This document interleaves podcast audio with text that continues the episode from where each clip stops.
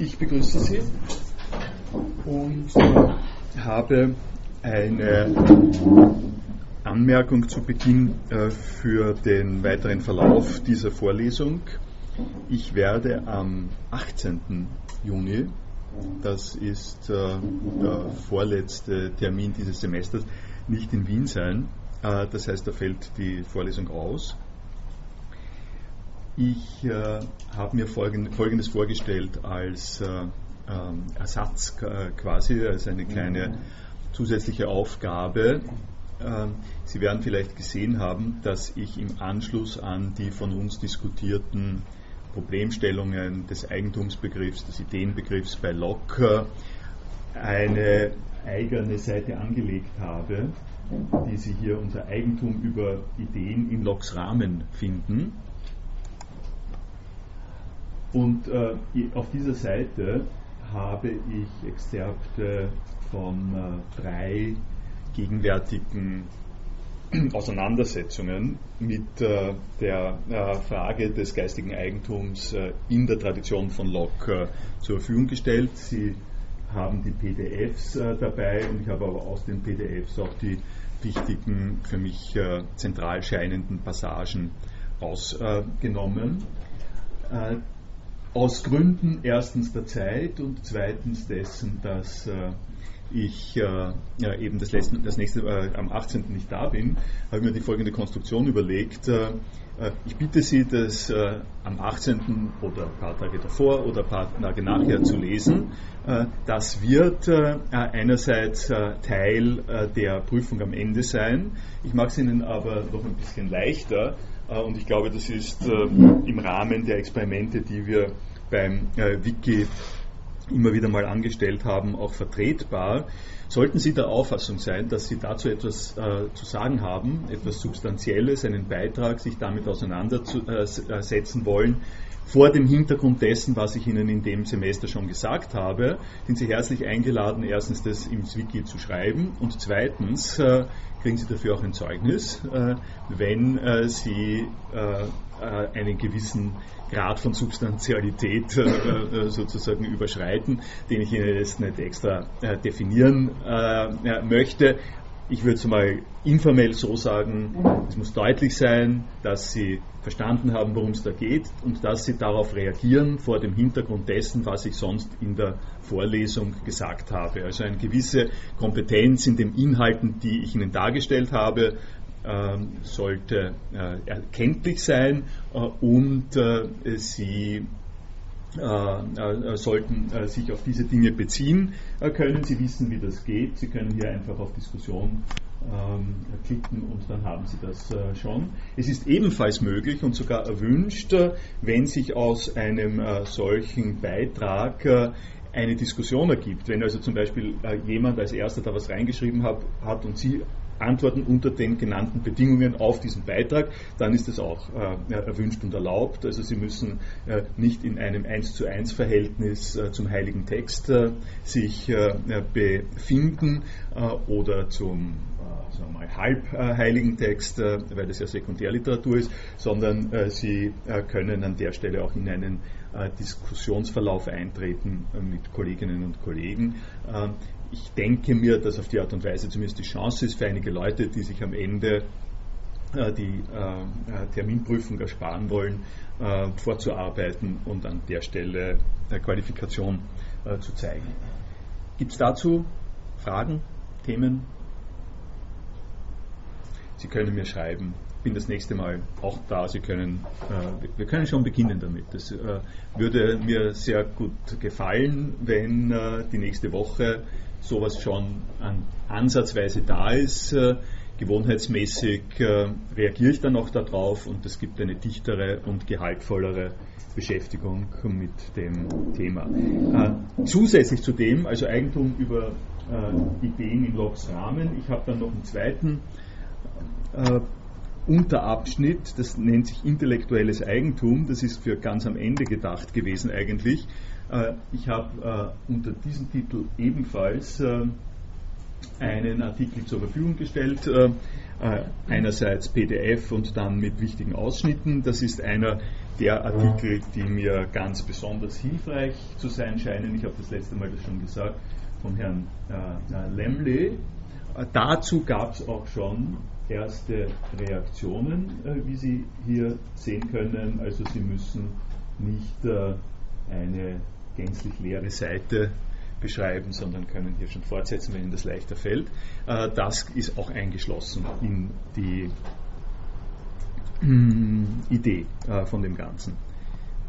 Was ich heute machen möchte und auch die nächste Stunde geht jetzt wieder weg äh, von äh, den wirtschaftlich, juridisch und in Richtung Open Source, in Richtung Gemeineigentum und die Möglichkeiten und Grenzen davon diskutierenden Überlegungen und greift nochmal auf äh, äh, die philosophiegeschichtliche Herkunft, äh, mit der ich in der Vorlesung ja äh, begonnen habe. Äh, und äh, das geht schon aus dem Titel hervor, den ich hier dazu gewählt habe. Und der Titel ist Kant und Hegel. Ich möchte Ihnen, weil wir doch auch also in diesem Institut und im kontinentaleuropäischen äh, Bereich generell, äh, gerade wenn es um Ideen geht, äh, sehr verbunden sind, sagen wir mal so, der Tradition der deutschen Philosophie des 18., 19., 20. Jahrhunderts jetzt hier mal einen kleinen Einblick geben in das, was sich unter dem Terminus Idee bei Kant und Hegel äh, findet. Sie dürfen keine sehr äh, tiefreichenden äh, Überlegungen erwarten. Ich äh, äh, markiere äh, die Fragestellung, damit Sie auch den Kontrast ermessen können, der zwischen den bisher sozusagen aus der Neuzeit zitierten Quellen und dem, was hier im deutschen Sprachraum passiert ist, deutlich wird.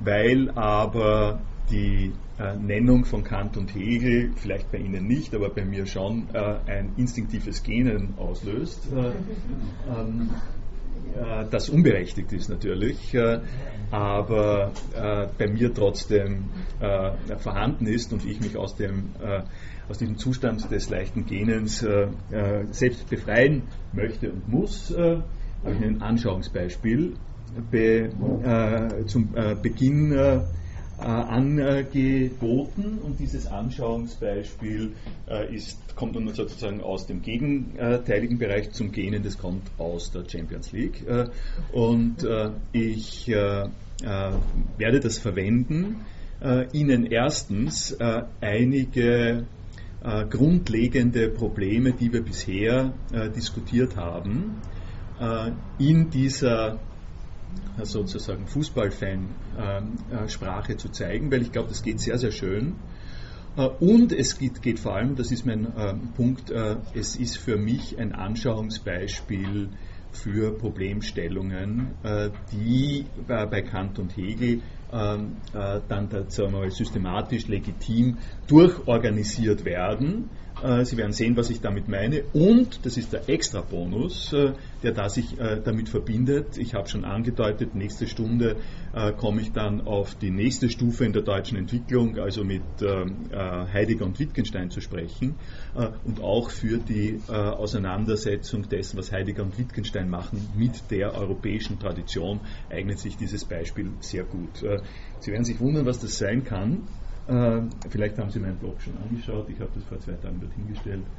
Äh, äh, es geht, äh, ohne dass ich mal ähm, mehr sage, beginne ich mal mit diesem einen Ding hier.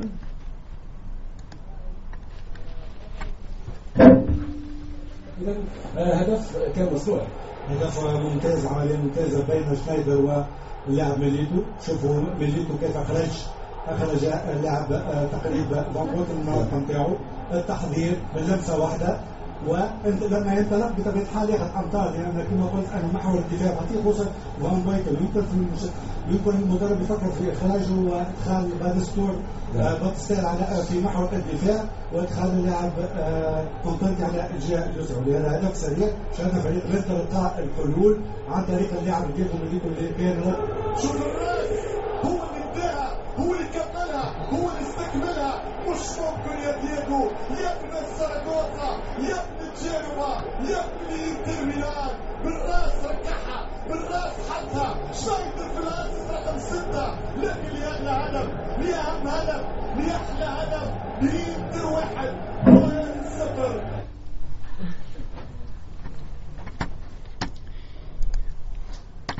Ähm, es handelt sich offensichtlich um ein ausgesprochen fremdländisches äh, Ereignis, von dem wir kein Wort verstehen äh, und äh, das äh, dadurch gekennzeichnet ist, dass wir äh, visuelle Reize äh, empfinden.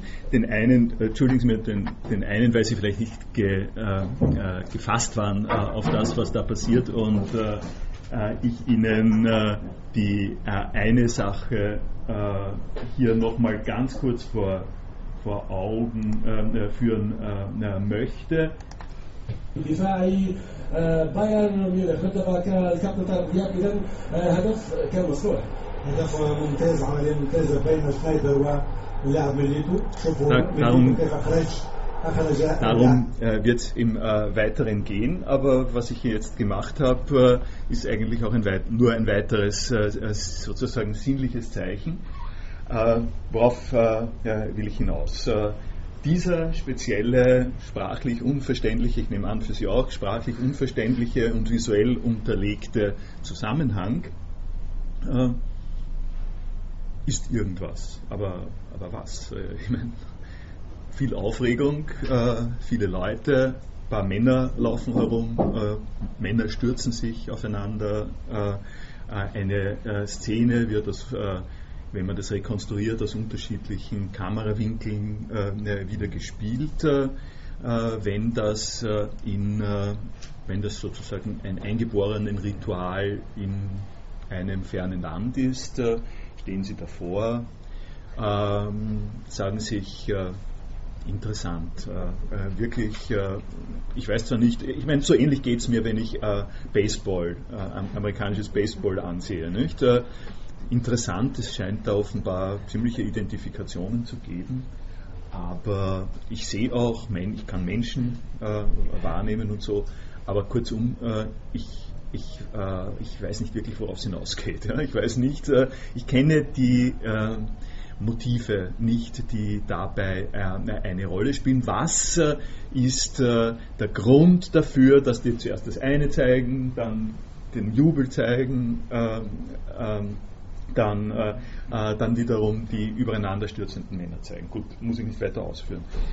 Ähm, das äh, ist, äh, und das ist mein ähm, Punkt, äh, an dem ich das äh, in die Philosophie hinein verankern möchte, das ist in einer Weise die Beschreibung der Schaulustigen in der Politeia äh, beim Platon. Äh, Leute, äh, am Anfang des Semesters habe ich schon darauf äh, hingewiesen, andere haben, haben vielleicht äh, äh, so meine Vorlesung über Bildung und Datenbanken gehört, wo ich darauf schon zu sprechen gekommen bin.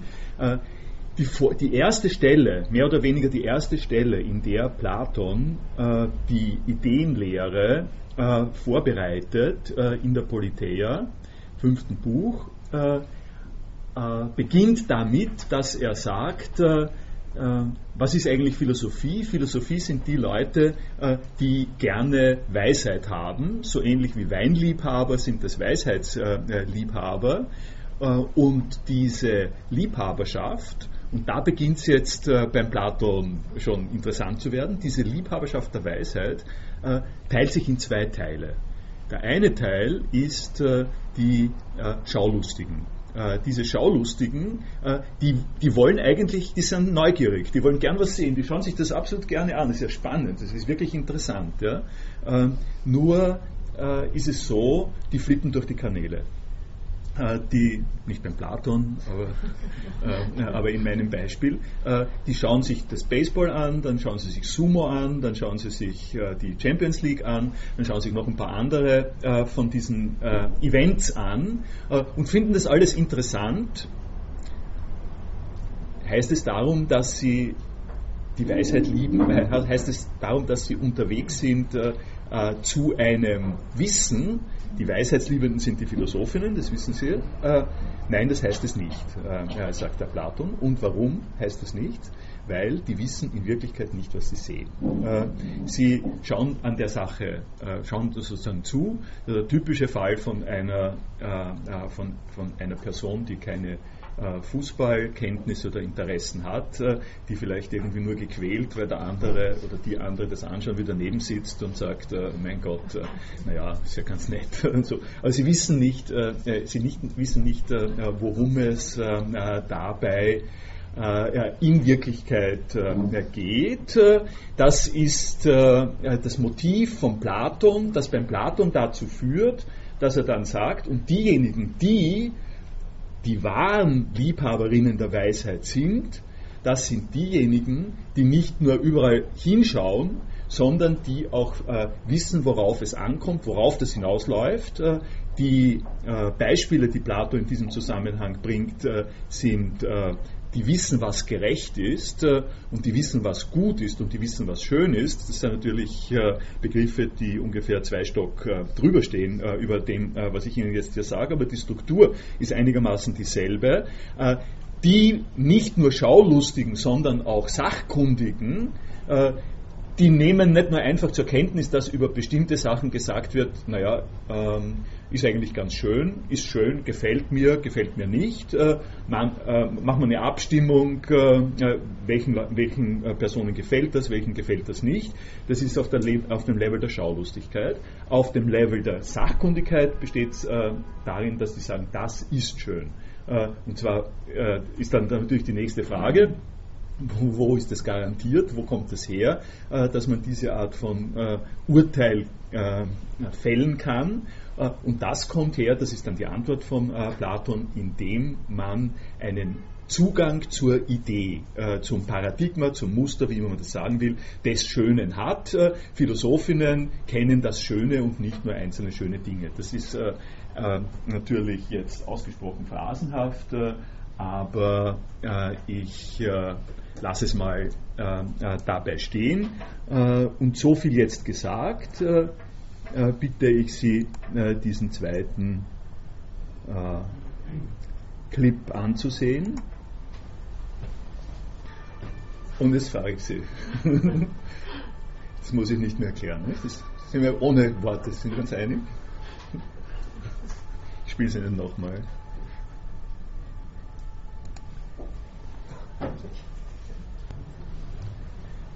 Ja, helfen Sie mir. Wollen mir nicht helfen.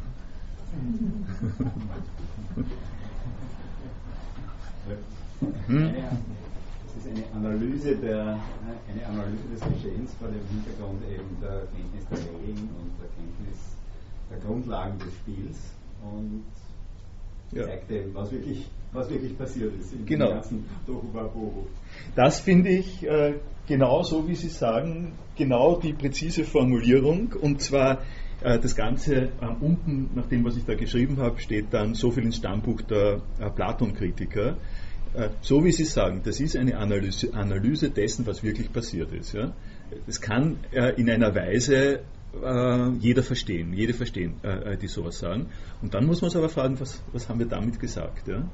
Was haben wir damit, genau auch, wie Sie sagen, mit dem Tohuwa Bohu, äh, das ist genau bestellt. Äh, äh, also ich habe Ihnen die Thomas von der Quinn Stelle gebracht vor zwei, drei Vorlesungen. Da steht zwar nicht Tohuwa Bohu, weil, aber, aber das ist in der Situation, der Tohuwa Bohu ist eine Verballhornung des hebräischen Chaos-Terminus vor Beginn der Schaffung der Welt. Am Anfang war das Chaos, war das Tohuwa Bohu und Gott hat im Zusammenhang Zusammenhang äh, mit den Ideen, die in seinem Kopf sind, wie wir gehört haben, äh, äh, dafür gesorgt, dass ein Plan herrscht und nicht das Tohuwabohu. Ja? Diese Form von Muster ist in der katholischen Theologie, in der Ideenlehre, ähm, die im Kopf Gottes ist, vorhanden und lässt sich hier ganz genauso weiter auch verwenden, indem man jetzt sagt, so wie ich es beschrieben habe, ich habe es ja äh, äh, quasi provoziert mit der fremden Sprache und so weiter. Das ist einfach ein Durcheinander von äh, Sinneseindrücken, äh, äh, an denen man zwar Gefallen finden kann, aber bei denen man nicht weiß, worum es geht.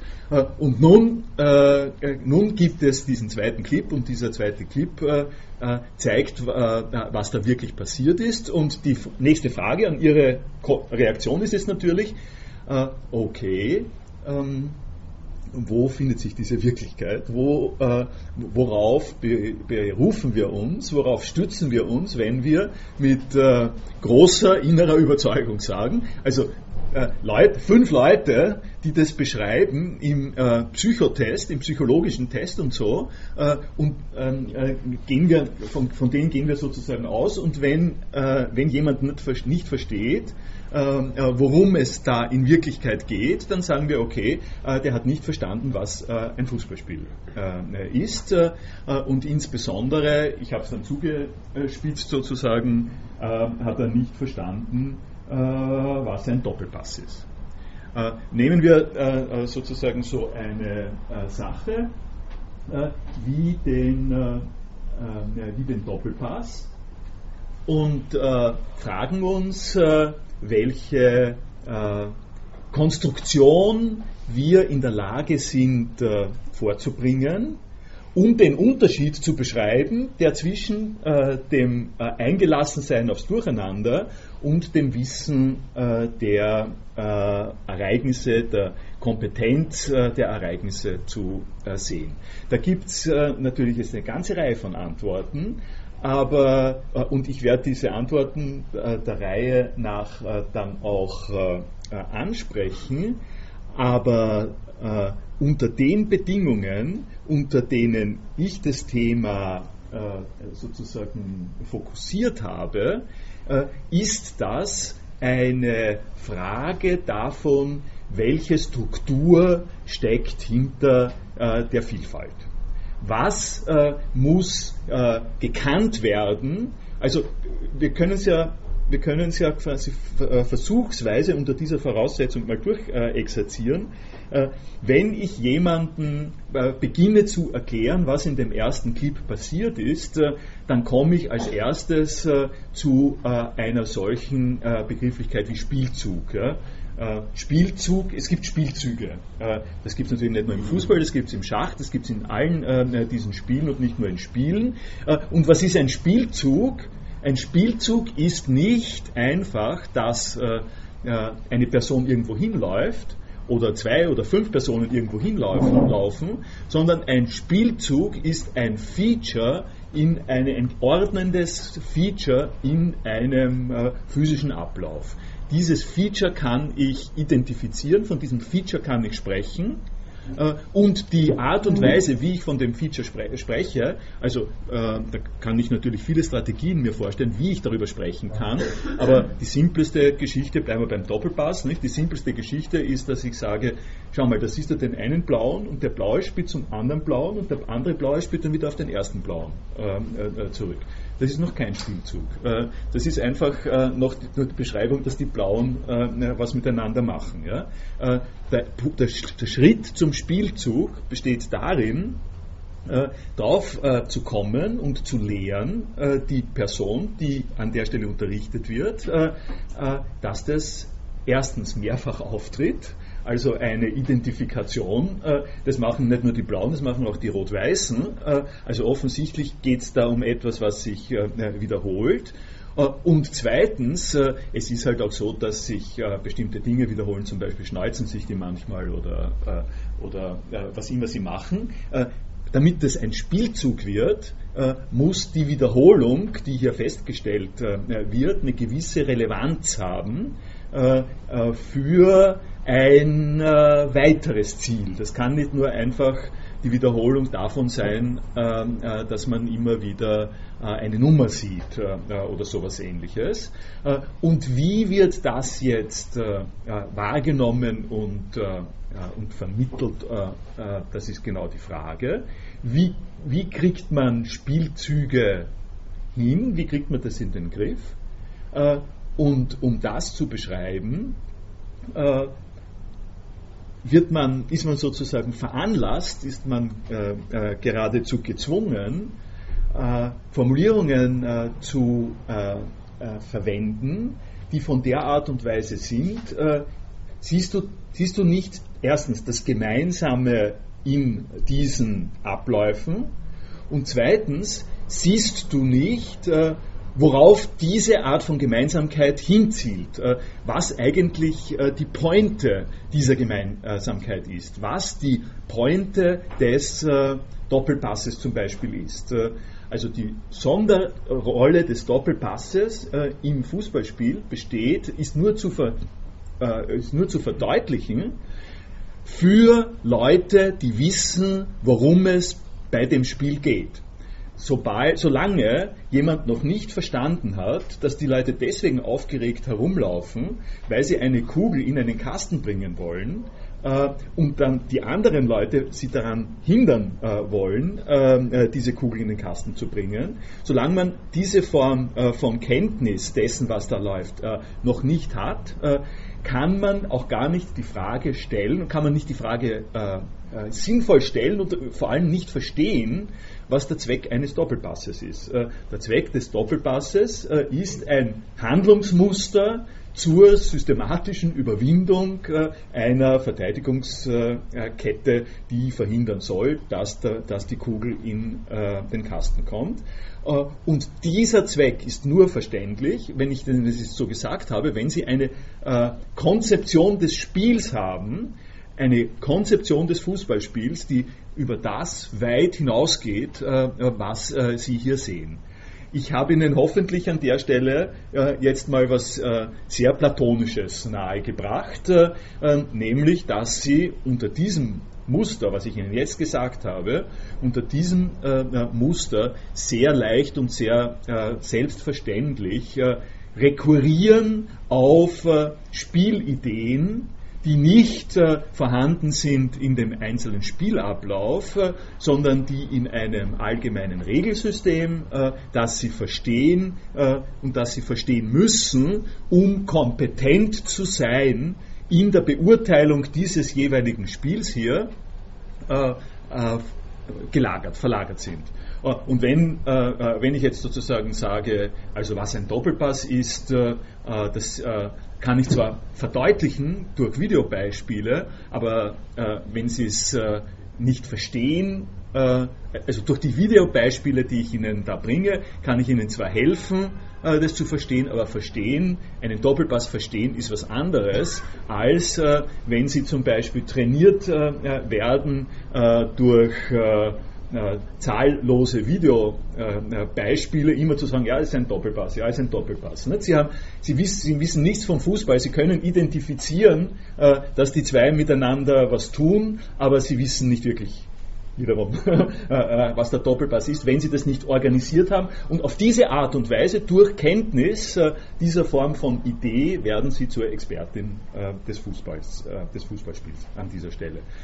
Das ist jetzt quasi die platonische Deutung, die ich Ihnen nahelegen möchte. Und da gibt es aber jetzt noch einen Bonus gibt es einen sehr äh, angenehmen, für mich angenehmen Bonus in dem Zusammenhang und das ist der Grund, warum ich überhaupt draufgekommen bin auf äh, dieses Beispiel. Und das war das, dass ich nach dem, äh, äh wann war das, vergangenen Sonntag, nach dem Fußballspiel, mir gedacht habe, es wäre doch schön, äh, äh, so eine, diese Szene zu nehmen und als Beispiel zu verwenden für einen Doppelpass ganz allgemein. Äh, und dann bin ich äh, äh, drauf gekommen, dass das Erste, was auf der Suche nach dieser Szene im Internet in YouTube passiert, das ist, dass man einen Link auf YouTube hat, diese Szene, und dann dort steht dort, aus Copyright-Gründen wurde diese Szene von der UEFA entfernt. Das äh, äh, war das Erste, was zu sehen ist, und da habe ich ein bisschen weiter rumgesurft. Äh, und dann bin ich drauf gekommen, was habe ich bekommen? Na, na sicher, das Zweite. Nicht? Äh, dieses Ding hier, äh, die Skizze im Soccernet, diese Skizze hier, die Skizze war frei. Ähm, da hat die UEFA keine Hand drauf.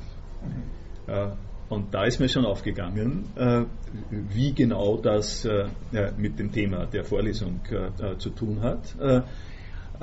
denn das übersetzt sich direkt in die Aussage, dass geistiges Eigentum einen anderen Status hat, geistiges Eigentum, Anführungszeichen, einen anderen Status hat, äh, als das, äh, äh was im Banabeo-Stadium äh, passiert ist. Äh, wenn Sie einen kleinen Trickfilm äh, schreiben, das könnte man natürlich auch irgendwie unter eine unter eine Copyright-Regelung stellen. Aber wenn Sie einen kleinen Trickfilm äh, schreiben, wenn Sie eine Skizze machen oder sowas ähnliches, äh, dann äh, können äh, dann, dann, äh, dann, berühren Sie mit dieser Tätigkeit, äh, kommen Sie in den Bereich der Konzeptionen. Sie kommen in den Bereich der Idee des Doppelpasses. Das, was an der Stelle zu sehen ist durch die Pfeile, ist näher, greifbarer, in einem gewissen Sinn natürlich auch ätherischer, immaterieller als das, was äh, in dem Spiel passiert. Äh, und durch den Unterschied des gesellschaftlichen Umgangs mit diesem Videomaterial lässt sich sehr, sehr schön zeigen, an diesem Unterschied lässt sich sehr, sehr schön zeigen, äh, wie das Problem von kognitiven Strukturen im Unterschied äh, zur Realisierung äh, von solchen kognitiven äh, Strukturen denn beschaffen ist. Äh, um jetzt mal einen äh, sozusagen sehr unbedachten und äh, einen, einen Schrägpass, einen, einen, un, sozusagen einen überraschenden Schrägpass zur Frage des geistigen Eigentums zu machen. Stellen Sie sich vor, was passieren würde, wenn die Idee des Doppelpasses unter, einer, äh, unter einem Eigentumsvorbehalt äh, stehen würde, sodass in jedem Fußballspiel, in dem ein Doppelpass äh, praktiziert wird, jedes Mal ein bisschen was davon dem Erfinder des Doppelpasses gezahlt werden muss. das ist quasi die Karikatur- und Horrorvorstellung, in die man da hineinkommt äh, und die sehr, sehr deutlich macht, äh, in welchem allgemeinen Problemfeld äh, wir da drinnen sind. Ich mache das System im Doppelpass. In der Literatur findet sich das zum Beispiel mit, ich habe es auch schon gesagt, die Erfindung des Rades ja? oder die Erfindung der Gute-Nacht-Geschichte für Kinder oder sowas ähnliches. Das hat einen Stellenwert, der sich in einer Allgemeinheit, in einem prinzipiellen äh, Interagieren äh, von äh, Menschen äh, mit äh, kognitiven Gehalten aufhält, äh, der von der Gesellschaft, und das muss man ja sehen, das, man muss ja sehen, dass das möglich wäre. Ja? Es, es, man muss sehen, dass es möglich wäre, in einem äh, bestimmten Staat, äh, vorzugsweise einem autoritären Staat, äh, darf ein Doppelpass nur gespielt werden, äh, wenn der Staatschef äh, dafür Steuer ein, eintreiben kann oder sowas. Man muss nämlich sehen, dass diese Dinge nicht naturgegeben sind, dass es sich hier um gesellschaftlich, sozial, juridische Regelungen des Umgangs von Menschen miteinander und des Umgangs von Menschen mit Kenntnissen, die sie gegenseitig haben, handelt. Und diese Art von Umgang mit Kenntnissen äh, unterliegt bestimmten Rechtsregeln. Und unsere Rechtsregel, die wir kennen, hat an der Stelle das durchaus positive Vorurteil, äh, das uns normalerweise nur nicht auffällt, äh, dass diese Form von, äh, von, von Konzeption also da, es muss jemanden gegeben haben, also das hat wahrscheinlich viele gegeben, die das erste Mal gleichzeitig äh, beim Fußballspiel den Doppelpass entwickelt haben. Ja? Aber, äh, äh, auf diesem äh, Level, dass diese Form äh, von Kreativität äh, nicht einzuschränken ist, dass das Rechtssystem, dass unser Rechtssystem nicht dazu da ist, dass man diese Form von Spielvergnügen stört.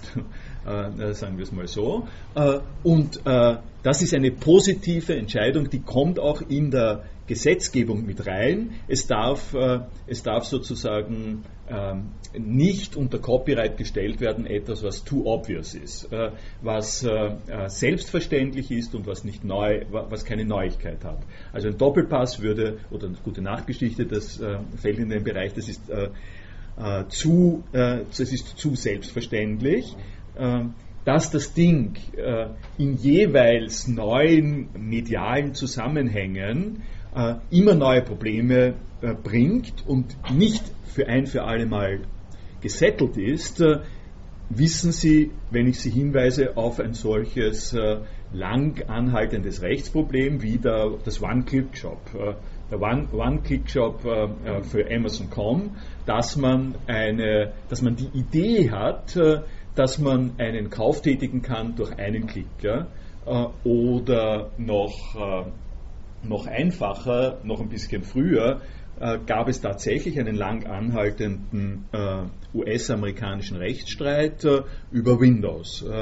Also Microsoft Windows hat die Idee, die ursprünglich von Xerox kam und von Apple von Xerox äh, äh übernommen ähm, äh, worden ist, äh, dass man nicht über eine Kommandozeile den Computer steuert, sondern über eine grafische Oberfläche, äh, hat zunächst mal Apple aufgegriffen und äh, realisiert.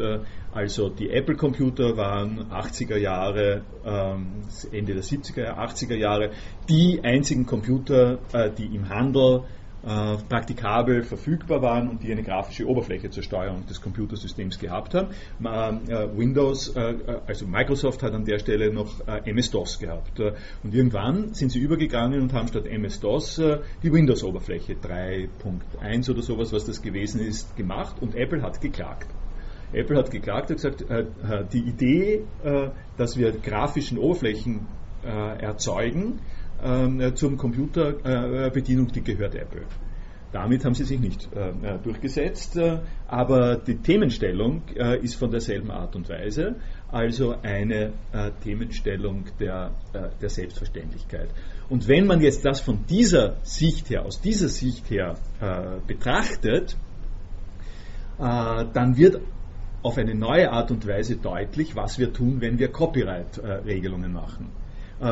Copyright-Regelungen und insofern auch äh, die äh, Frage des, äh, der Verbriefung des geistigen Eigentums äh, hängen daran, dass wir sagen, äh, es gibt nun aber solche äh, Ideen, also was gibt es? Es gibt jetzt nicht, man kann kein Copyright man kann kein, könnte, bleiben wir, äh, bleiben wir sozusagen bei, dem, äh, bei diesem Beispiel hier, es eignet sich auch ganz gut.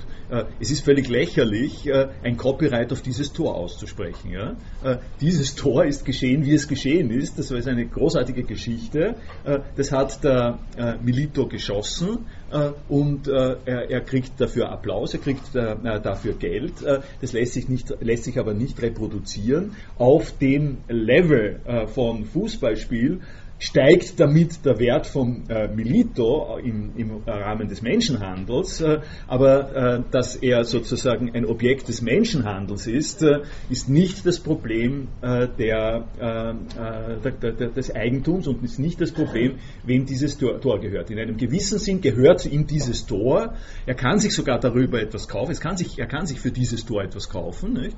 Ähm, äh, in einer Weise, aber was er nicht kann, äh, ist äh, es, äh, äh, es an der Stelle zu wiederholen. Äh, es an, an, das ist eine singuläre Geschichte, wie alle, wie alle oder viele von solchen Performances, die körperlich, geistig, gesamt, gesellschaftlich, gesamtpersönlich funktio funktionieren.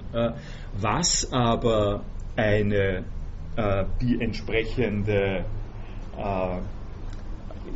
sozusagen Themenstellung und Problematik ist, ist, dass es nun Sachen gibt, äh, wie die Videoaufnahme von dem Tor von Milito oder aber simpler, traditioneller gesagt, äh, die, äh, das Buch, das die Elfriede Jelinek geschrieben hat, dieses Buch hat einen anderen Status und die Videoaufnahme hat einen anderen Status als äh, der als das ausgeführte, einzigartige, gegenwarts-augenblicksorientierte Tor äh, oder auch als die Dichterlesung, Dichterinnenlesung. Stellen Sie sich vor, Elfriede Jelinek, äh, Elfriede Jelinek liest aus unveröffentlichten Manuskripten ähm, hier und jetzt äh, in einer Situation, die Leute, die dort sind, zahlen Eintritt, können das hören.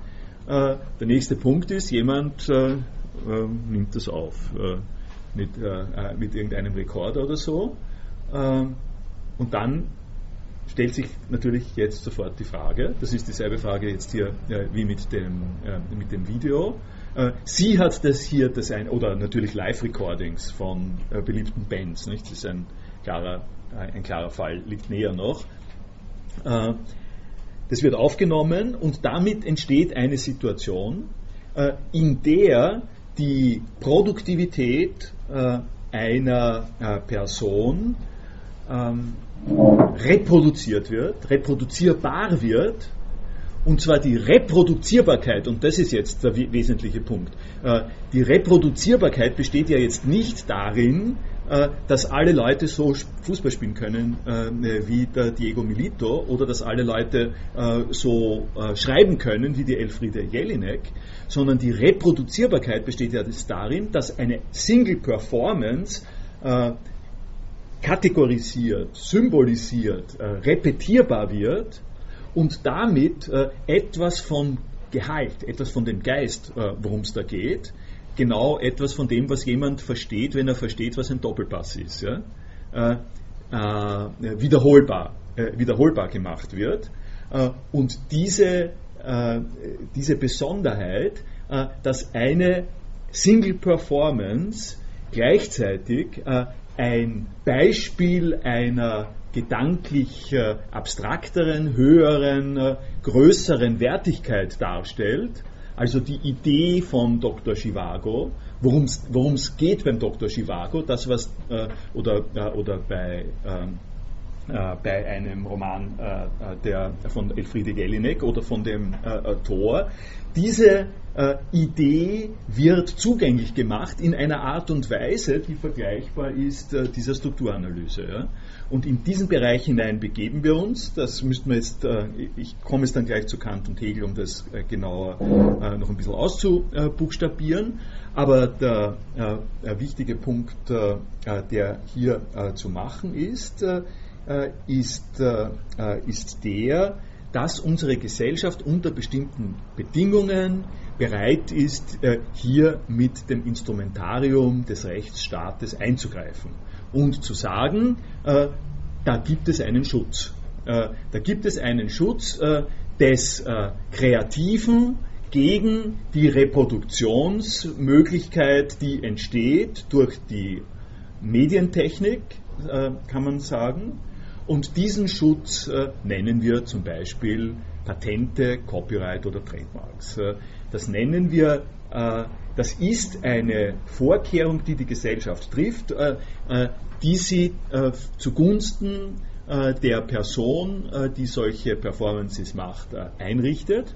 Und die Begründung dafür, darüber haben wir ja geredet, die ersten zwei, drei Stunden der Vorlesung, die Begründung dafür ist im Wesentlichen die, dass wir diesen Menschen ein wenig äh, mehr Geld, äh, finanzielle Anreize bieten müssen, weil sonst machen sie diese schönen Dinge nicht, äh, die wir gerne haben und von denen wir letztlich profitieren. Also im Zusammenhang mit Patenten zum Beispiel. Wenn die Personen nicht ein Recht haben, die Folgen äh, dessen, was äh, sie gestalten. Und das heißt eben auch nicht nur die einzelne Maschine, sondern äh, die äh, Idee hinter dieser Maschine. Ja? Äh, die Idee hinter einer Maschine, wenn Sie sie äh, erfunden haben, eine gewisse Zeit lang in Kontrolle zu behalten, dann werden Sie sich nicht die Mühe machen, diese Maschine zu erfinden, weil die, weil die Idee der Maschine sich äh, sehr leicht und schnell vervielfältigt und von anderen Leuten aufgegriffen äh, werden kann. Und kaum hat einer den äh, Doppelpass das erste Mal erfunden und äh, praktiziert, machen das alle anderen auch. Äh, und wie Sie wissen, haben wir mehr schon geredet, äh, das geht auf niemandes Kosten. Äh, ich kann einen Doppelpass spielen, äh, ohne dass die andere Person äh, in der anderen Mannschaft, in der, im anderen Spiel etwas verliert an ihrem Doppelpass. Das heißt, durch diese Besonderheit von intellektuellen Tätigkeiten und Produkten fällt die gewöhnliche Legitimation dafür, dass wir Eigentumsansprüche ver Briefen in der Gesellschaft weg. Die, die nächsten äh, Entwicklungsstories äh, können Sie, kennen Sie, können äh, Sie sich äh, ergänzen.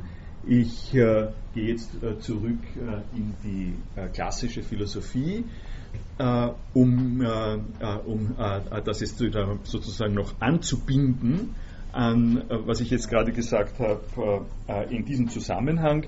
Aber vielleicht fällt Ihnen noch was ein zu dem, was ich bisher gesagt habe? Ja? Ich wollte fragen, im Software-Urheberrecht, da, da, nennt man das Werkhöhe, diese, diese Schwelle, die erreicht sein muss, um etwas schützbar zu machen. Ist das ein allgemeiner Begriff im Patentrecht oder, oder ist das eine Spezialität vom Software? Ah, das ist, ja, ich kenne das juridisch nicht so genau, aber aus meinen äh, Diskussionserfahrungen äh, und, und so ist es, glaube ich, ein allgemeiner, ist ein allgemeiner Begriff. Ja. Die, also das Rad äh, oder der Doppelpass erreichen diese Werkhöhe nicht. Ja. Gut, dann gehen wir mal über zu und Hegel und vielleicht äh, fange ich äh, hier mit dem Ende des ersten äh, Zitats, das ich genommen habe. Das ist also äh, hier aus der, aus der Kritik der reinen Vernunft, der transzendentalen Dialektik, erster Abschnitt. Äh, ich äh, beginne hier vielleicht mit dem Ende wo er also am Anfang dieses Abschnittes, wenn Sie es mal nachlesen, bezieht er sich direkt auf Platon, auf das komme ich äh, noch zurück. Am Ende bezieht er sich nicht direkt, sondern indirekt äh, auf so jemanden wie Locke, der, wie Sie sich erinnern, sagt, Ideen sind alles das, was man im Kopf hat, was man im Geist hat, jede Art von Vorstellung. Kant, und das ist äh, der Beginn der deutschen äh, Extraentwicklung im Zusammenhang mit Ideen, sagt, bitte sind wir doch äh, so freundlich, äh, dass wir mit Ideen ein bisschen mehr im Sinne Platons umgehen äh, und nicht so careless wie, wie der Locke. Ähm, Ehe ich diese vorläufige Einleitung beiseite lege, ersuche ich diejenigen, denen Philosophie am Herzen liegt, welches mehr gesagt ist, als man gemeiniglich antritt. Wenn Sie sich durch dieses und das Nachfolgende überzeugt finden sollen, den Ausdruck Idee seiner ursprünglichen Bedeutung nach in Schutz zu nehmen, damit er nicht fernerhin unter die übrigen Ausdrücke, womit gewöhnlich allerlei Vorstellungsarten in sorgloser Unordnung bezeichnet werden, gerate und die Wissenschaft dabei einbüße.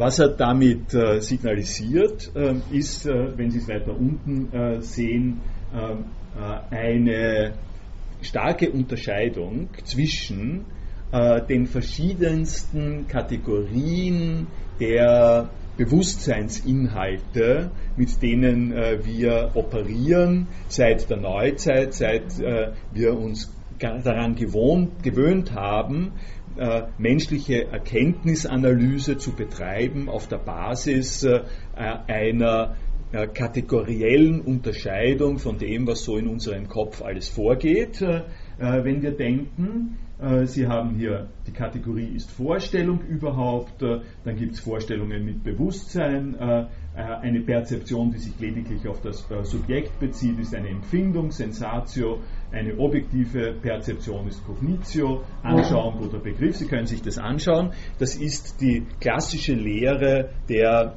äh, psychologischen Kapazitäten, äh, psychokognitiven Kapazitäten, sagen wir mal so, in denen äh, die äh, klassische Erkenntnistheorie äh, unterwegs ist.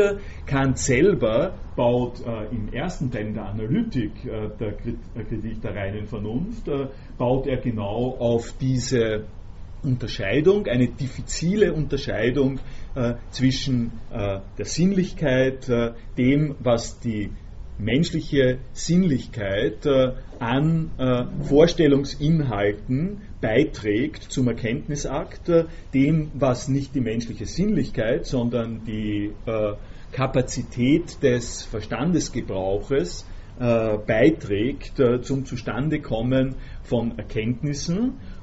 das unterscheidet er sehr genau und gegen diese genaue Unterscheidung stellt er das etwas sozusagen sorglose Umgehen damit, äh, dass man so wie Locke sagen würde, das sind alles äh, Ideen. Er hat eine, äh, also wirklich eine Terminologie. Diese Terminologie, Sie wissen, ich bringe das in Erinnerung, würde sich gut eignen, um die Erst, den ersten Clips, äh, den ersten Clip und das, was man in dem ersten Clip äh, sieht, äh, zu beschreiben.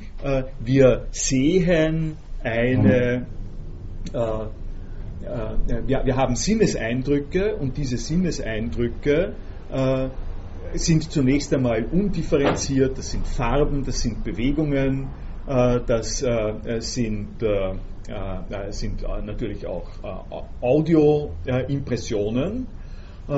Und damit sind wir einfach eher nur wie Tiere, die der Umwelt ausgesetzt sind, äh, damit man so etwas äh, sagen kann wie diese Person läuft nach vorne und, und spielt den Ball ab, damit man so etwas sagen kann, braucht man mehr als die Sinne. Es kommt mir jetzt gerade live in, in, den Sinn, dass, also wo, wo hatte ich das jetzt, ja, äh, dass, der, dass das vor, vorherige, der vorherige Eintrag äh, in dem Blog, äh, auf das ich da verwiesen habe, der vorige Eintrag passt an der Stelle überraschend gut, habe das nicht, habe hab das jetzt nicht geplant.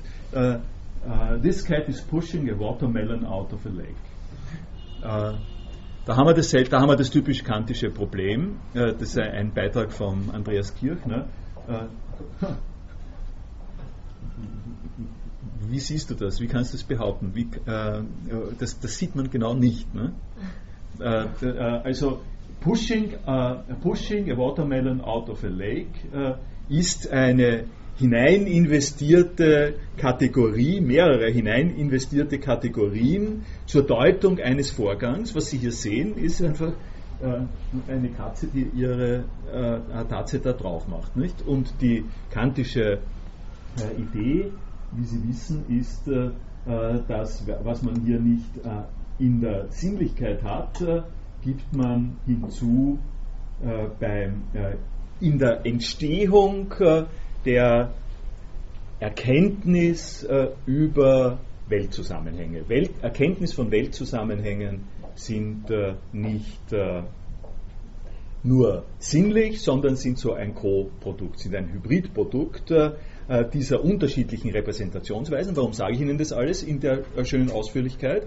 Äh, weil auf diesem Level etwas passiert, was Kant die Verstandestätigkeit zur Welterkenntnis nennt und weil auf diesem Level die, die Idee, dass es sich um ein Fußballspiel handelt, anders gesagt, dass das, äh, was Sie hier im Ganzen sehen, einen Zusammenhang hat, den Sie als ganzen Zusammenhang sehen müssen, damit Sie äh, damit sie wissen, worum es wirklich geht, nicht vorkommt.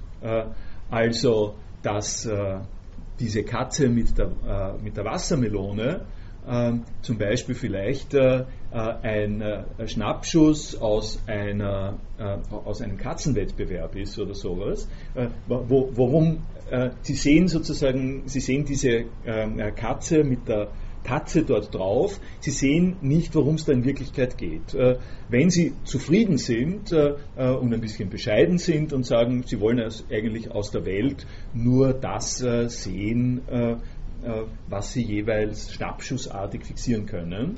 Äh, es gibt Leute, die machen daraus große Romane, nicht? der Rob Grillet, äh, Nouveau Roman, andere auch, leben geradezu davon, dass sie diese Sinnhaftigkeitsdimensionen einfach abblenden äh, und sie, äh, äh, sozusagen sie auch auf eine gewisse künstliche Art und Weise davon absehen, die Frage überhaupt zu stellen, wie das alles zusammengehört. Sie nehmen ganz einfach nur wahr, das passiert und das passiert und das passiert. Dann können sie diese, diese Gegebenheiten auf der Basis der kantischen Verstandesanalyse sich deutlich machen aber worauf es da eigentlich ankommt, worum es da eigentlich geht, äh, das verpassen sie. Und äh, dazu gibt es äh, die nächste Dimension. Die nächste Dimension äh, ist äh, in unserem Beispiel äh, die Tatsache, dass es da um ein Fußballspiel geht. dass es um ein Fußballspiel geht, ist ein Zusammenhang, ein Zusammenwirken von Spielzügen, der nicht äh, zu sehen ist äh, in all den Bewegungen und Aktionen, die ihnen dargestellt werden. Und was ich da gesagt habe jetzt, der nicht zu sehen ist daran, ist nun genau der Punkt, an dem Kant zurückgeht auf Platon um die Idee von Platon, die er hier neu wiederum einführen will, will als platonisches Moment gegen das Locke'sche äh, Moment äh, in Erinnerung zu rufen äh, und zu sagen, wir haben nicht nur Kategorien des Verstandes, sondern wir haben auch Ideen. Und diese Ideen haben etwas mit dem zu tun, das in unseren Realerfahrungen äh, eingebunden, eingebaut äh, Voraussetzungen sind, die wir nicht sehen. Unsere Realerfahrungen hängen daran, dass wir sinnliche Wesen sind, äh, aber auch diese Sinnlichkeit unserer Erkenntnis äh, ist nicht denkbar oder gerade diese Sinnlichkeit ist letztlich nicht denkbar, ohne dass wir diese Vorgaben machen. Äh, und, und hier geht er eben zurück auf Platon. Platon bediente sich des Ausdrucks Idee so, dass man wohl sieht, er habe darunter etwas verstanden, was nicht allein niemals von den Sinnen entlehnt wird, sondern welches sogar die Begriffe des Verstandes weit übersteigt, indem in der Erfahrung niemals etwas damit Konkurrierendes angetroffen wird. Die Ideen bei Platon jetzt sind bei ihm Urbilder der Dinge selbst und nicht bloß Schlüssel zur möglichen Erfahrung wie die Kategorien. Äh, Nochmal etwas, was ich auch schon formuliert habe. Platon bemerkte sehr wohl, dass unsere Erkenntniskraft ein weit höheres Bedürfnis fühle, als bloß Erscheinungen nach, nach synthetischer Einheit buchstabieren, um sie als Erfahrungen lesen zu können, dass unsere Vernunft natürlicherweise sich zu Erkenntnissen aufschwinge, die viel weiter gehen, als dass irgendein Verstand äh, äh, mit ihnen konkurrieren äh, könnte, die aber nichtsdestoweniger ihre Realität haben und keineswegs bloße Hirngespinste sind.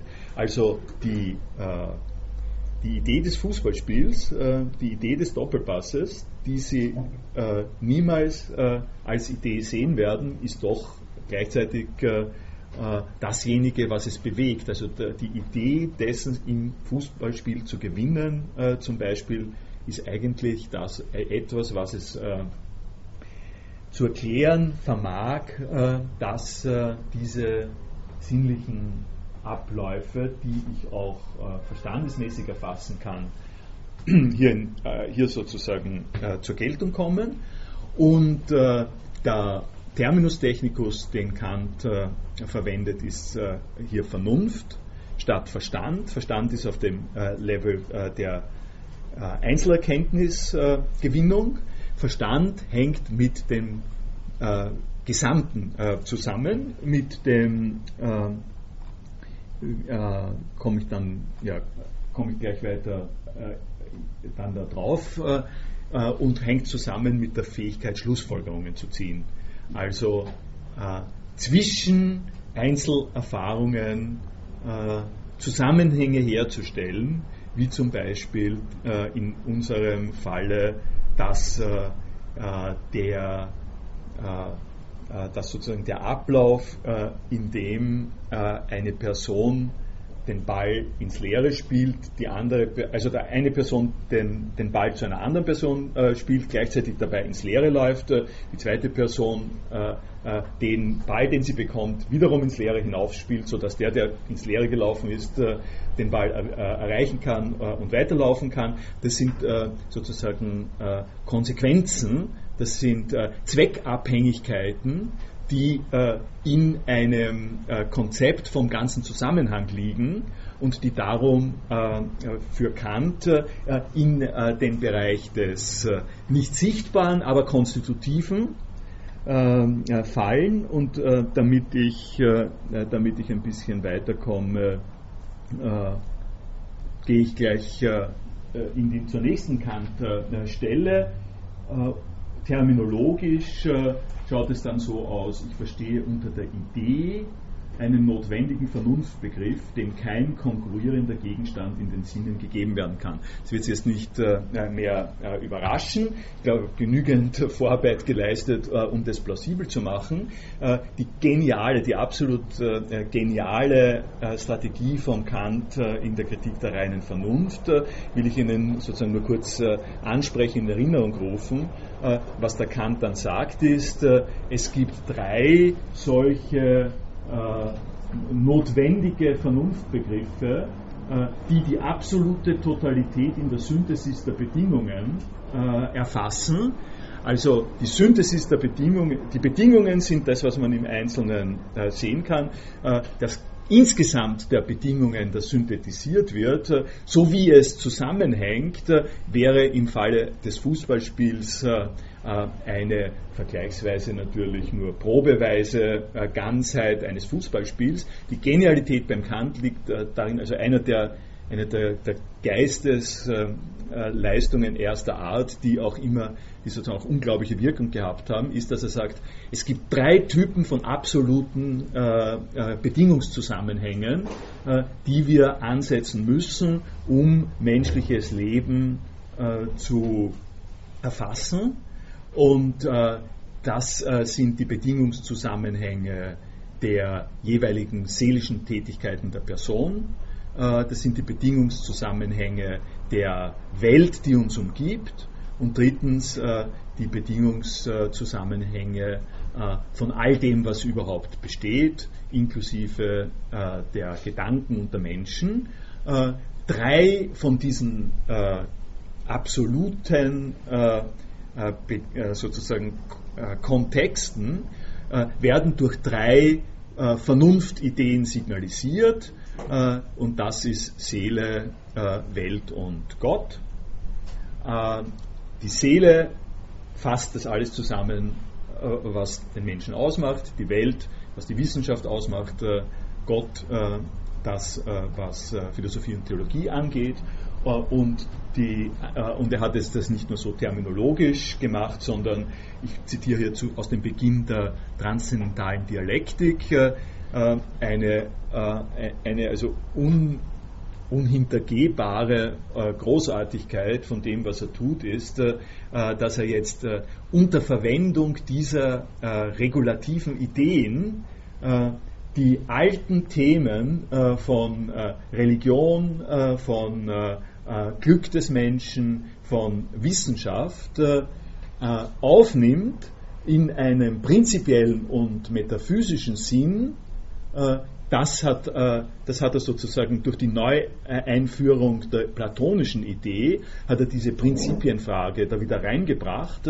und sie aber systematisch konfrontiert mit den Voraussetzungen, die er selber gemacht hat, ohne Ideen, nämlich auf der Verstandesebene, den Voraussetzungen der Detailanalyse äh, der einzelkognitiven Tätigkeit. Anders gesprochen, dass er die äh, Verbindung der beiden Clips, äh, die ich da gezeigt habe, ne? auf der einen Seite eine äh, an den Fakten hängende Analyse der Einzelereignisse, äh, die aber niemals dorthin kommt, dass man weiß, worum es eigentlich im Ganzen geht, äh, äh, das Verhältnis dieser beiden Clips zueinander, äh, durch den Unterschied von Verstand und Vernunft und durch die besondere Funktion der Idee ähm, aufgreift und zu thematisieren versucht.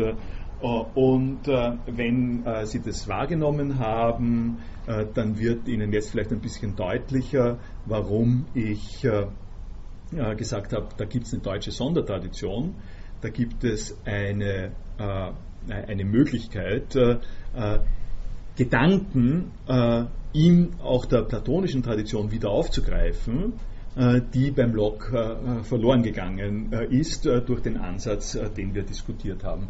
Da wird nochmal quasi voll ausgeschöpft. Da wird nochmal die griechische Herkunft der Philosophie äh, mit aufgegriffen und hinein integriert in ein neuzeitliches Denksystem.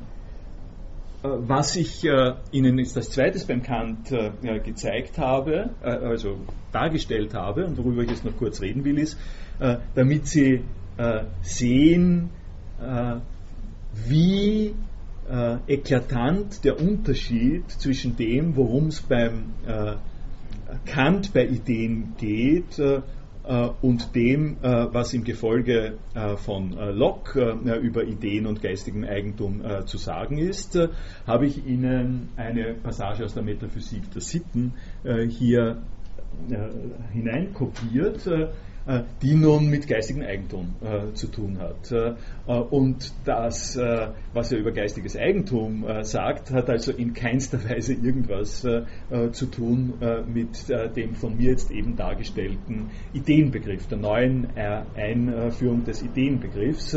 erinnern Sie sich, und wenn Sie sich die, wenn Sie sich die Sekundärliteratur ansehen, die ich zur Verfügung gestellt habe, in der US-amerikanisch äh, ähm, anglophonen äh, Diskussion äh, wird also bis zum heutigen Tag die Sache so behandelt, dass man sagt, äh, äh, es gibt äh, einen Lockschen, eine Locksche Theorie des Eigentumsbegriffs und wir haben so eine Vorstellung wie Ideen sind auch Dinge, ebenfalls von Locke. Und dann können wir uns fragen, okay, versuchen wir erstmal die Frage zu stellen, äh, ob wir, so wie wir äh, Eigentum äh, an einem Apfel oder an einem äh, Landgut haben können, ob wir ein solches Eigentum auch an Ideen haben können. Äh, und die, also Lemley äh, zum Beispiel, aber nicht nur Lemley, das ist ein ziemlich allgemein gehaltenes Problem, weisen darauf hin, äh, dass diese Parallelisierung nicht geht, äh, dass wir äh, den Eigentumsbegriff in der handfesten Art nicht übertragen können auf die Ideen aller Locke.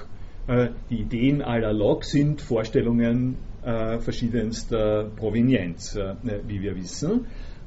Wenn, wenn der Kant jetzt über über geistiges Eigentum redet, dann ist, da gibt es äh, zwischen dem, was er da sagt und dem, was er über, über Ideen sagt, schlicht und einfach keinen äh, Kontakt, was eben erklärt äh, in gewissem Sinn, also einerseits habe ich es gerade gepriesen als die äh, Möglichkeit, äh, die Philosophiegeschichte in ihrer ganzen Breite aufzugreifen. Äh, der Nachteil dieses Vorteils besteht darin, dass es die Möglichkeit der, Aufmerksamkeit darauf äh, wie Ideen im Eigentumszusammenhang äh, funktionieren, äh, eher ein wenig verdeckt. Aber die ähm, Sachen, die Kant an der Stelle sagt, sind auch ziemlich interessant. Ähm, gehen wir mal kurz darauf ein. Er hat nämlich äh, unter diesem Aspekt, was ist ein Buch, äh, tatsächlich so eine erste Art von Medienphilosophie. Äh, er weist darauf hin und äh, äh, das ist quasi sehr rubrizistisch, juridisch, nicht äh, mit großem philosophischen Anspruch, aber, aber allerdings angepasst dem zeitgenössischen Problembewusstsein. Also er hat genau gewusst, welche äh, allgemeinen juridischen Probleme sich da stellen, nur hat er diese allgemeinen juridischen Probleme nicht äh, bezogen auf äh, den Philosophieaufbau insgesamt. er sagt hier, ein Buch ist eine Schrift, welche eine Rede vorstellt, die jemand durch sichtbare Sprachzeichen an das Publikum hält. Und dann sagt er, dann macht er den Unterschied, der, ähm, der sozusagen auch in den Clips äh, äh, und in den in Büchern allgemein liegt und im Zusammenhang mit Kunstwerken insbesondere zu machen ist, dann sagt er, äh, es gibt zwar es gibt Kunstwerke, wie zum Beispiel eine Porträtzeichnung oder eine Gipsbüste, und in dieser Gipsbüste kommt äh, das, äh, was ausgedrückt werden soll und das, worin es ausgedrückt werden äh, soll, kommt mehr oder weniger zusammen und durch dieses einmalige Zusammenkommen, es, es gibt diese Person, diese Person ist in dieser Skizze porträtiert und ist einmalig porträtiert. Dadurch, dass es diese Einmaligkeit gibt, äh, ist, äh, eine, ist sozusagen eine Einheit geschaffen, in der das Folgende fehlt, nämlich jemand durch sichtbare Sprachzeichen an das Publikum hält. Die äh, diese Rede wäre, um, um die es hier geht, die ist äh, sehr, sehr wichtig. Die Rede ist quasi noch das Logozentrische. Die Rede ist das, was äh, in meinem Beispiel das ähm, das geschossene Tor in einem besonderen Zusammenhang ist. Das geschossene Tor wird produziert und hat nicht wirklich das Problem des geistigen Eigentums. Das geistige Eigentum kommt an der Stelle rein, wo das geschossene Tor bezogen wird auf ein sichtbares Sprachzeichen, in dem Fall äh, also der, äh, die Videoaufzeichnung von dem Ding. Und beim Kant ist es, äh, da er noch die Videoaufzeichnungen noch nicht gehabt hat, zeitgenössisch adäquat, äh, die Verschriftlichung und die druckertechnische Umsetzung der Rede, die der Autor vermittelt über den äh, Verleger an das äh, allgemeine Publikum wendet. Und der Kant ist an der Stelle äh, ganz, ganz äh, sozusagen explizit, dass er schon darauf hinweist, das Problem, das sich damit verbindet, ist jetzt, ein, äh, ist jetzt das folgende, dass sich nämlich äh, indem durch Sprache und Buchdruck verschriftlicht wird, äh, was in der Rede original produziert wird äh, äh, von der Autorin, gibt es einen Sonderstatus des Buches, dieser gedruckten Rede, und der Sonderstatus besteht darin, dass man zwar das gedruckte Ding kaufen kann und es auch hat, ich habe das Buch, das Buch gehört mir, ich habe dafür Geld äh, gezahlt, äh, dass ich aber, wenn ich das habe, nicht nur ein Buch habe, das ich in den Bücherschrank stellen kann, sondern ich habe auch etwas von der geistigen Leistung der Person, die das Buch geschrieben hat, äh, quasi äh, eingefangen äh, zu meiner Verfügung zum Nachmachen. Äh, Sie kennen alle die Konsequenzen, die sich daraus ergeben. Und daraus, und so äh, positioniert er das auch ähm, an der Stelle, daraus ergibt sich diese Doppeldeutigkeit, dass man durch den Nachdruck, also hier, um das nochmal zu sagen, Schrift ist nicht unmittelbar Bezeichnung eines Begriffs, sondern eine Rede ans Publikum, die der Schriftsteller spricht durch den Verleger öffentlich. Der Verleger spricht durch den Drucker nicht in seinem eigenen Namen, sondern im Namen des Schriftstellers, wozu er also nur durch eine ihm von dem Letzteren erteilte Vollmacht berechtigt ist. Äh, Sie sehen jetzt äh, an dieser Stelle, wie die Breite des bürgerlichen Gesetzbuches äh, an der Stelle eingreift, was ich vorher gesagt habe, dass wir uns in der Gesellschaft äh, Konstruktionen ausmachen, äh, wie die Eigentumsverhältnisse in solchen Sachen sind. Kant macht es äh, sehr schön.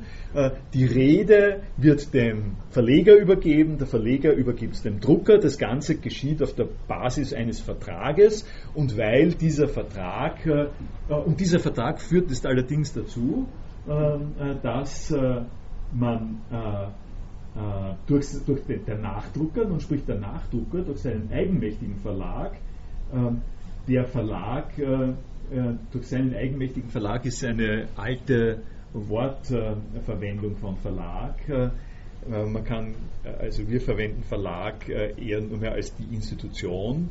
Verlag heißt hier eher das Herausbringen von Büchern auch, das Angebot von Büchern. Durch seine ein eigen, eigenmächtiges Angebot von Büchern, spricht zwar auch im Namen des Schriftstellers, aber ohne dazu Vollmacht von demselben zu haben.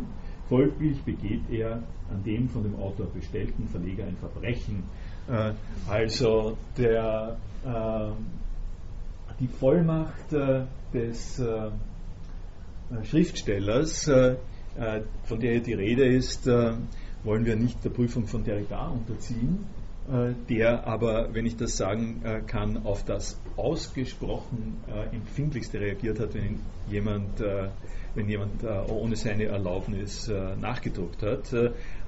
Also die, was ich sagen will, ist eine Idee, die hier drinnen ist, nämlich der Autorität und der, der juridischen Vollmacht. Gilt an dieser Stelle für Kant noch als äh, ein ganz normales Moment. Äh, es ist ein guter äh, Punkt, darauf hinzuweisen, dass äh, diese äh, Zusammenhänge noch immer bei uns äh, ähm, bekannt sind und angewendet werden, ähm, also aus der Buchwelt und dass natürlich die veränderte Mediensituation des Internets äh, jetzt äh, die dringliche Frage ergibt, äh, die ich durchaus in beide Richtungen stellen möchte, nämlich die dringliche Frage, ob diese ganzen Kategorien so noch gelten, ähm, wenn man eine vernetzte, eine global vernetzte Situation hat, wie viel davon noch gilt und wie viel davon sich ändert.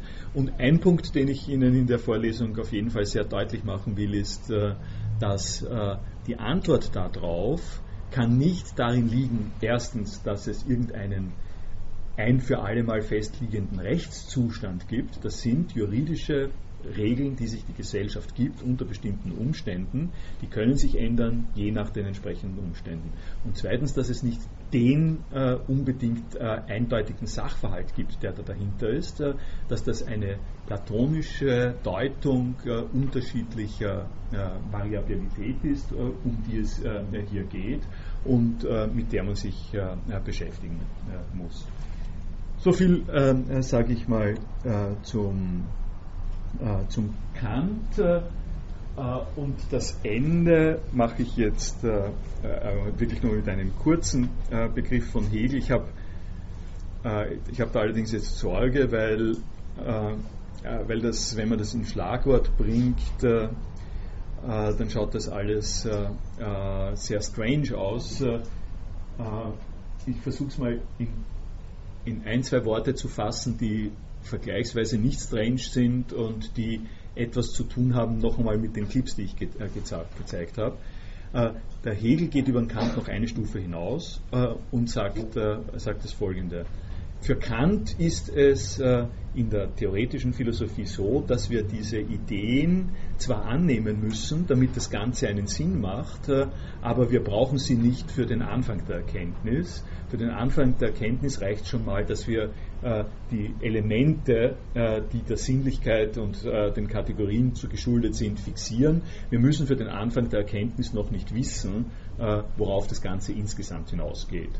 Hegel setzt eins drauf und sagt, das ist äh, eine, eine nicht sachliche Selbstbeschränkung äh, der Vernunft. Als Menschen haben wir das Recht und die verdammte Pflicht, äh, immer auch das Ganze im Auge zu haben. Und das heißt, zu fragen, zu, zu fragen, was von allem Anfang an der Zweck dessen ist, was wir erkennen können, Das heißt, diese regulativen Ideen, die beim Kant ein bisschen abgewertet werden als zwar notwendig, aber nicht greifbar, sind von allem Anfang an mit anzusetzen und gehören zum Sinn äh, dessen, was wir erkennen und äh, durchschauen können, wenn wir Philosophie machen. Äh, das äh, ist sozusagen äh, der Hintergrund von dem, was er sagt. Das ist jetzt terminologisch aus der Logik, nur dass Sie es mal gehört haben. Die Idee ist der adäquate Begriff das Wahre als solches. Wenn irgendetwas Wahrheit hat, dann hat es sie durch seine Idee. Etwas hat nur Wahrheit, insofern es Idee ist. Für Hegel fällt unter den Begriff der Idee das, was sich Menschen denken können, was sie verstehen können und das, was es ist, was sie verstehen. Äh, der, der, Stand der Welt, der Zustand, die Ordnung der Welt fällt unter den Begriff äh, der Idee äh, zusammen. Und das letzte, äh, also da äh, müssen Sie sich selber äh, ansehen was ich äh, mit Hinblick auf die Videoclips äh, äh, sagen will, ist, da gibt es eine Parallele, die man ziehen kann, um das zu verstehen, was der Hegel da sagt. in einer Weise könnte man sagen, um richtig umzugehen mit den beiden Videoclips, kann man und muss man davon ausgehen, dass das beides zusammenpasst. Äh, und dass das Wichtige gerade ist, dass es zusammenpasst, äh, dass nämlich äh, das, was in der Welt passiert, in dem wirklichen Spielverlauf, geschieht und Sinn hat durch das, was ich sehen kann in der Skizze. Und keine dieser beiden Teile können für sich überzeugend wirken. Beide Teile alleine gesprochen sind eine Schrumpfposition ich habe nichts davon, äh, wenn ich nur die Skizze sehe, wenn ich nicht weiß, wie das umgesetzt wird. Und ich habe nichts davon, äh, äh, wenn ich nur sehe, dass da Leute herumlaufen und nicht weiß, warum sie das tun. Wenn ich den Zweck in dem sehe, was ich realistisch körperlich sehe, dann ist das ein so ein Übereinkommen, das das ist das äh, natürlich im kleinteiligen Bereich jetzt äh, nur in meinem Beispiel. Das wahre das Wahre dieser beiden Clips besteht darin, äh, dass sich von der einen Seite und von der anderen Seite dasselbe ergibt, nämlich das spielt zusammen in den Sinn eines äh, real durchgeführten Fußballspiels, das als Fußballspiel nicht einfach nur äh, diese physische Ereigniskonstellation ist. und wir, wir müssen, sagt Hegel, dem, der Versuchung widerstehen, äh, uns äh, äh, in eine künstliche Isolation zu begeben, äh, von der Art und Weise, äh, dass, äh, dass ich zum Beispiel sage, man kann das karikieren, könnte man es ja so sagen, die künstliche Isolation besteht darin zu sagen, da, ich sehe nur, ich habe es im, im Blog, habe ich es hab so gesagt, dass das wäre sozusagen ein typischer Fall von äh, von klug, von, von sagen wir mal, übermäßiger äh, Klugheit, äh, die der Hegel äh, ablehnen würde, wenn jemand äh, sagt, Sie hören das immer wieder äh, oder sowas ähnliches, dass ein Tor geschossen wird. Wir wissen, dass es sich um ein Fußballspiel handelt und sehen, dass ein Tor geschossen wird. Und jetzt habe ich in Klammer gesagt, wir sehen eine Kugel fliegen, wir sehen einen Kasten, in dem sie landet. da ist das Problem mit drinnen. Äh, da gibt es die einen, die sagen, äh, es wird ein Tor geschossen äh, und die sagen zum Beispiel, die Idee, dass ein Tor geschossen wird, die ist das Wichtige und diese Idee hat gar nichts zu tun mit dem, was wirklich passiert. Also zum Beispiel, der, der Ball kann dort überhaupt, der Ball kann, kann das Tor sogar verfehlt haben, wenn der Schiedsrichter sagt, äh, ja, hiermit ist ein Tor geschossen worden, ist ein Tor geschossen äh, worden. Das ist eine Sache, die nicht an der Sinnlichkeit hängt, sondern die liegt am Regelsystem. Und der umgekehrte äh, Punkt ist der, wir sehen die Kugel äh, und wir sehen, dass diese Kugel äh, äh in einem Kasten ist. und da kann man sich sozusagen künstlich dumm stellen, äh, das ist die Idee, um die, äh, das ist die Idee von Hegel, äh, die äh, die Attitüde, sich künstlich dumm zu stellen und zu sagen, zu sehen, tu, sehen ist eigentlich hier nur die Bewegung von äh, äh bestimmten äh, äh, physischen Körpern äh, zueinander, sehen tue ich das Tor nicht. Das ist eine Künst, ein künstlich sich dumm stellen, so wie das andere, zu sagen, so zu tun, als ob was ein Tor ist, ein Torschießen ist, verständlich ist, ohne dass man sieht, wie es wirklich geschieht. Auch das ist ein künstlich Dummstellen. Wirklich gescheit ist man nur, wenn man in der Lage ist, äh, äh, dass die Deckung, äh, die Deckung dessen, was physisch passiert und was das System ist, das damit realisiert wird, zu ähm, erfüllen. Ähm, wir sind an der Stelle auch weit weg vom geistigen Eigentum. Sie können sich aber, ich habe Ihnen noch für Hegel die äh, Passage aus den Grundlinien zur Rechtsphilosophie äh, gebracht, äh, in der er über intellektuelles Eigentum spricht. Die liest sich, das liest sich leicht, das können Sie selbst lesen. Ich sage Ihnen nur das eine noch und damit höre ich auf, weil dass er einen sehr schönen Ausdruck für das prägt, was äh, sogenanntes geistiges Eigentum ist. Äh, muss man mal schauen. Ich habe nicht gefunden, dass jemand mit diesem Ausdruck schon operiert hat, aber das würde sich lohnen. Und das heißt geistige Geschicklichkeit. Gut, damit lasse ich es heute.